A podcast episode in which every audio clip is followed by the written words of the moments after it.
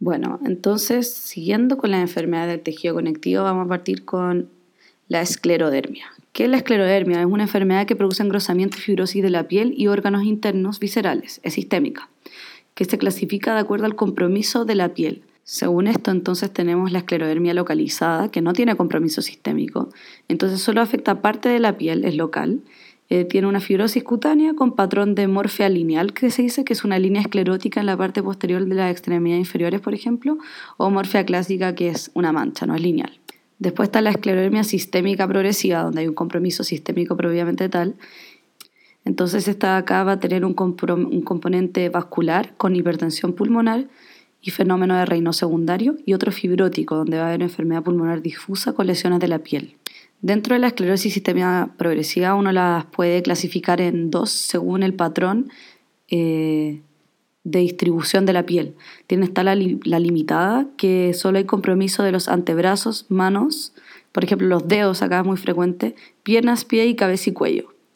Este tipo de esclerodermia sistémica progresiva eh, tiene el reino primero y después de una latencia de, de tiempo, ahí empieza el compromiso visceral donde predomina la hipertensión eh, pulmonar y los síntomas CREST. Está asociado a ANA positivo con patrón anticentrómero. El otro patrón de distribución que puede tener es la difusa, que es un compromiso cutáneo progresivo de brazos, cara, cuello, tronco, que ese no lo tiene el de la limitada, y eh, ya hay un, un, compromiso fibrótico visceral más agresivo y simultáneo. Entonces parte reino y parte con el compromiso visceral entonces hay eh, más riesgo de crisis esclerodérmica.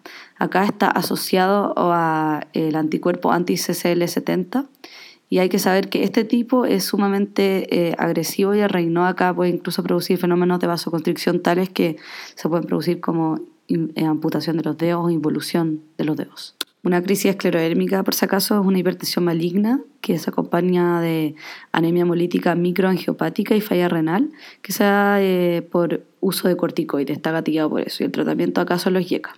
Bueno, ¿cómo es el cuadro clínico de una esclerodermia? Eh, bueno, va, claro, a depender de nuestra eh, clasificación, ¿cierto? Pero hablando del compromiso cutáneo, Va a haber una fase temprana con edema, con infiltración celular de linfocitos y monocitos, aumento de colágeno en la dermis, con activación de fibroblastos por estos mecanismos autoinmunes y posterior fibrosis de la piel. Entonces se puede ver media roja, con hiperpigmentación dura. En la etapa más avanzada pueden haber telangiectasias, esclerodactilia con fase atrófica, que en el fondo eh, los dedos empiezan a involucionar, y eh, calcinosis. Entonces en un paciente la fibrosis de la piel la podemos ver en el frenillo de la boca, por ejemplo, muy característico que va a estar fibrosado. Eh, la persona puede tener fascia de pájaro con boca chica, donde se ven líneas transversales de los labios. Eh, a estas personas les cuesta comer, les cuesta tragar. Eh, esclerodactilia, que son dedos puntiagudos o adusados, que se dice, con pulpejos que se absorben y la uña como que empieza a cubrir el, el pulpejo y se da por una isquemia prolongada, el síndrome de ya más de tipo agresiva, por ejemplo y la calcinosis que se da en los codos y en los dedos, que son acumulación de calcio en la piel ahí. También eh, saber que la esclerodermia sistémica progresiva limitada eh, se da con síntomas CREST, que es CREST C, calcinosis, R, Raynaud, E, esclerodactilia, S, enfermedad esofágica y T, telangiectasias. En cuanto al compromiso visceral, eh, podemos encontrar según sistemas en pulmonar, según patrón intersticial por fibrosis, hipertensión pulmonar, que se traduce en disnea, y enfermedad pulmonar difusa. La vascular, el reino va a estar en la zona unguial con asa dilatada según eritema, puede haber amputación de capilares por endotelio activo con vasos hiperactivos y isquemia seca causando esclerodáctila, esclerodactilia con atrofia de pulpejos donde puede haber úlceras digitales y eh, uñas con pitting. Después, en cuanto a compromiso gastrointestinal, es muy importante porque sea en un 90% de las personas con esclerodermia. Entonces, acá eh, va a haber una fibrosis del esófago, en el fondo. Entonces, va a haber una hipomotilidad esofágica con un esfínter hipotónico, que es distinto porque en la calasia, o sea, se diferencia en la calasia porque el esfínter en la calasia es hipertónico va a haber hipomotilidad del tubo digestivo también, con sobrecrecimiento bacteriano. Entonces estos pacientes van a alternar entre constipación y diarrea. En cuanto a lo renal, se puede afectar eh, con las crisis esclerodérmicas y el corazón eh, puede haber una enfermedad con área difusa distal con fibrosis en parche, porque como se fibrosan la, eh, todos los tejidos en general, o sea, los órganos, esto puede llevar ya a infarto y trastornos de conducción en general. La fisiopatología consta de dos elementos. Tal componente vascular, donde hay una activación de endotelio, daño y proliferación de la íntima por una sobreactivación del endotelio con vasoconstricción, causando el fenómeno, el fenómeno de Raynaud, que más del 90% de los pacientes eh, con esclerodermia lo tiene, y la hipertensión pulmonar. Y después está el componente fibrótico, que son que los fibroblastos cambian su perfil, se activan por, esta, eh, por ese tema autoinmune y está mediado por el Tumor Growth Factor Beta, produciendo esclerosis de la piel con fibrosis visceral. Entonces acá ya va a haber fibrosis pulmonar, signos cutáneos, etcétera. ¿Qué exámenes le vamos a pedir a un paciente que sospechamos esclerodermia? Los más importantes acá ya eh, van a ser eh, los anticuerpos. En el fondo hay que pedirle los ANA anticentrómeros, los anti-CL70 y los anti-RNA polimerasa 2. Esos son los anticuerpos para eh, esclerodermia. Después pedirle también una manometría esofágica para ver el tema del esófago, una endoscopia digestiva alta también por el tema del esofágico. El ecocardiograma, que se usa para eh, determinar la hipertensión pulmonar y ver si hay alguna cardiopatía, desde difusión por eh, monóxido de carbono, que también nos puede mostrar hipertensión pulmonar, el TAC de tórax, que nos puede mostrar una infiltración eh, difusa pulmonar en el fondo, desde marcha, espirometría también para la enfermedad pulmonar difusa. El diagnóstico de la esclerodermia se basa en los criterios clasificatorios ACR eh, que, donde se, clasifican todas las esclerodermias según compromiso. Entonces incluye las categorías de la piel, eh, lesiones como úlceras y cicatrices en punta de los dedos, las anormalidades capilares de los dedos, son telangiectasias, capilares dilatados, periunguiales, etc. Compromiso pulmonar, el reino y los anticuerpos que ya se mencionaron antes. Considera todo eso en el fondo para hacer un criterio clasificatorio. Pasando a nuestra segunda enfermedad, el síndrome de Sjögren, que se define como una enfermedad autoinmune inflamatoria crónica que afecta a las glándulas exocrinas por activación de los linfocitos, o sea, por infiltración linfocitaria. Va a afectar las glándulas lagrimales, salivares y las de la vagina. Vagina. bueno, saber que en el fondo eh, se puede dar de tipo primaria o secundaria. Y que el cuadro clínico eh, consta en el fondo de síntomas Zika y puede haber dispareunia en mujeres, pero también hay que saber que puede haber manifestaciones sistémicas más graves como citopenias, linfomas y ese tipo de, de síndrome de Sjögren sí requiere un tratamiento con inmunosupresores que no requiere eh, que no requiere los pacientes que solo están afectados por síntomas, síntomas de sequedad por las glándulas, en el fondo, que ya iban a tener un tratamiento de medidas más generales. Entonces, para entrar más en detalle, el cuadro clínico eh, consta de seroftalmia, que uno la puede evidenciar por un test de Schirmer eh, menor a 10 milímetros sospechoso y menor a 5 milímetros positivo para el ojo seco. Bueno, el test de Schirmer eh, se, que se pone un papel en contacto con el ojo, las lágrimas van avanzando por el papel. El valor normal es que deberían avanzar 12 milímetros en 5 minutos. A los 5 minutos se lee. Si es menos de 5 milímetros, es diagnóstico para síndrome de Zika. También hay serostomía que se queda de la boca, queratoconjuntivitis tipo Zika, caries del cuello. Estas son muy típicas. Entonces, estas personas pierden la dentadura con facilidad.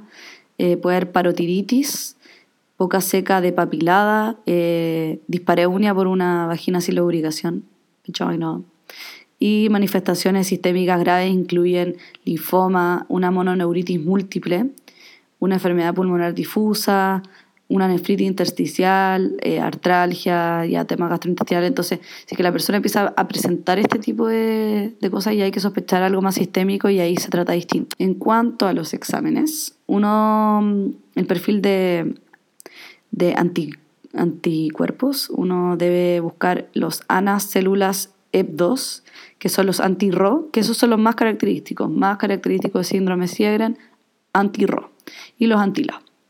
Eh, también el factor eh, reumatoide puede estar positivo porque se relaciona mucho también con artritis reumatoide.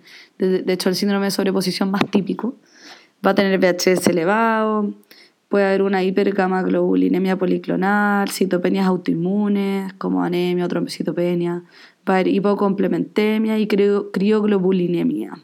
Ojo que la crioglobulinemia es muy importante saberla porque eh, es un predictor del linfoma, que es una de las complicaciones importantes del, eh, del síndrome de Sjögren. Ya, el diagnóstico eh, se hace por test de Schirmer que nos va a dar la eh, eh, serostalmia. ¿Serostomía? No, serostalmia, sorry. Y el cintirama eh, de glándulas salivares menores también se podría llegar a hacer, pero en el fondo ya eh, con el test de Schirmer eh, basta y con la clínica. También se podría llegar a, tener, a hacer una biopsia de las glándulas salivales si es que en verdad se llegara a tener mucha duda y ahí ya eh, es, es el diagnóstico así gold standard de síndrome de Sjögren, porque va a haber un score con infiltrado linfocitario y ahí nos va a dar el diagnóstico. Chucha, ya.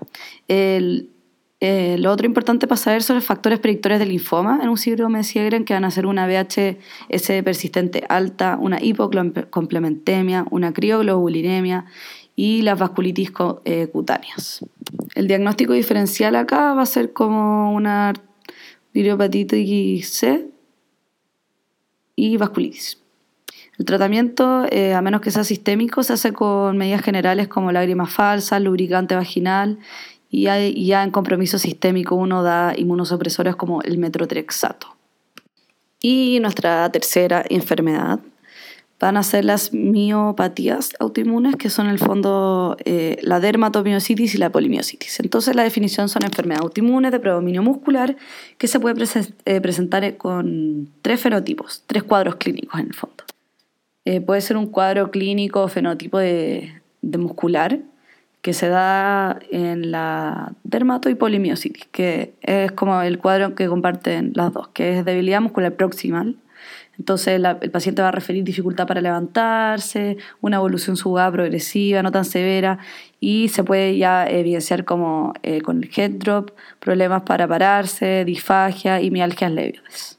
Después está el fenotipo cutáneo de la piel, que se da solo la dermatomiositis, por eso es dermato, eh, donde pueden haber ciertos rash característicos como las pápulas de Gotrón, que son pápulas eritematosas, edematosas o levantadas que afectan zonas como las interfalángicas, las metacarpofalángicas y zonas de roce en general. Está el signo del chal, el signo del escote en B, que es un eritema fotosensible que se ve como en el pecho. Eh, el eritema heliotropo, que es de la región periocular, tipo violácea, entonces se, se dice que son como ojos de mapache o como que les hayan pegado en los ojos bilateralmente, no cacho. Eh, después están las alteraciones periunguales, que se ven por la capiloscopía, y las calcinosis, que se da mucho en las dermatomiositis juveniles. Y el tercer fenotipo es el pulmonar, que también se da en la dermatomiositis, no en la polimiositis, y también el síndrome antisintetasa. Acá hay compromiso de pulmón de tipo fibrosis. Entonces, ahora hablemos de cada una por separado. Eh, la dermatomiositis se caracteriza por tener debilidad muscular con compromiso de la piel. Entonces, tiene las características mencionadas antes de los rash característicos. Y tiene, presenta lo siguiente, tiene un patrón bimodal de presentación, o sea, el primer pic eh, se da a los 10-15 años los pacientes, el segundo a los 45-60. Está asociado a neoplasias. Eh, esto es muy importante porque en pacientes mayores de 50 años, un 20% puede presentar una neoplasia escondida a los 3 o 4 años de inicio de la enfermedad, que muchas veces ni siquiera se, eh, se puede como pesquisar tempranamente. Así que cualquier persona mayor a 50 años que presente esta enfermedad, uno debe ir a buscar dirigidamente una neoplasia, ya sea de ovario, mama, colon, linfoma no Hodgkin, melanoma, etc. Esto lo puede hacer uno, por ejemplo, con un PET scan. Eh, después, saber que la eh, forma de presentación grave de la dermatomiositis se llama síndrome antisintetasa, que lo habíamos mencionado antes. Es un cuadro agudo de artralgia con Raynaud, fiebre, falla respiratoria por la enfermedad pulmonar difusa eh, y manos de mecánico, que se llama, que en el fondo son dedos con lesiones hiperqueratósicas, escamosas, con hiperpigmentación y fisuras como callosidades, eh, que se asocian a los anticuerpos anti-Jo1 y antisintetasa. Entonces, si alguien habla del síndrome antisintetasa, es básicamente como la presentación grave de una dermatomiositis. Una polimiositis, por otro lado, es una miopatía inflamatoria menos frecuente eh, que en el fondo es un diagnóstico de exclusión, porque uno va a descartar miositis de otros tipos, por ejemplo, por cuerpos de inclusión, por eh, la miositis necrotizante autoinmune, eh, y en el fondo porque acá solo va a haber un compromiso muscular, no va a haber compromiso de la piel. Eh, saber que la miositis necrotizante autoinmune, cómo las podemos distinguir en el fondo, es Esta tiene unos anticuerpos anti-SRP y anti-HMGSR con una biopsia con necrosis predominante y la miocitis con cuerpos de inclusión eh, va a afectar primero la musculatura distal, como los extensores y flexores de los pies y las manos, y después va a ser proximal. Entonces así uno las puede eh, ya diferenciar de la polimiositis de por sí.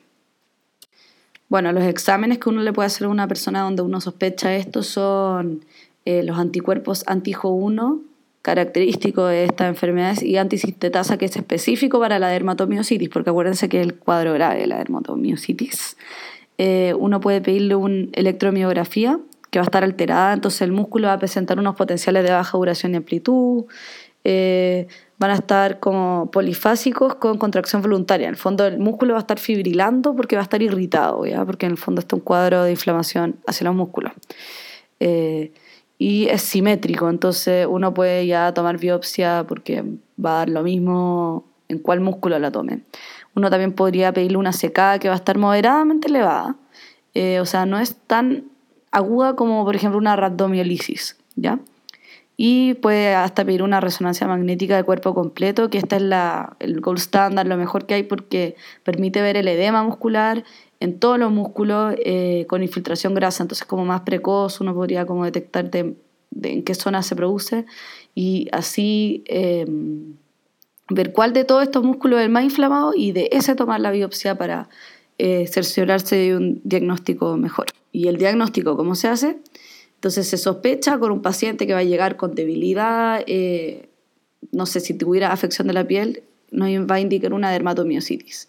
Si es que el paciente llega a una debilidad subaguda muscular proximal y nada más, uno ya va a pensar en una polimiositis, descartando primero la otra tipo de miositis que mencionamos.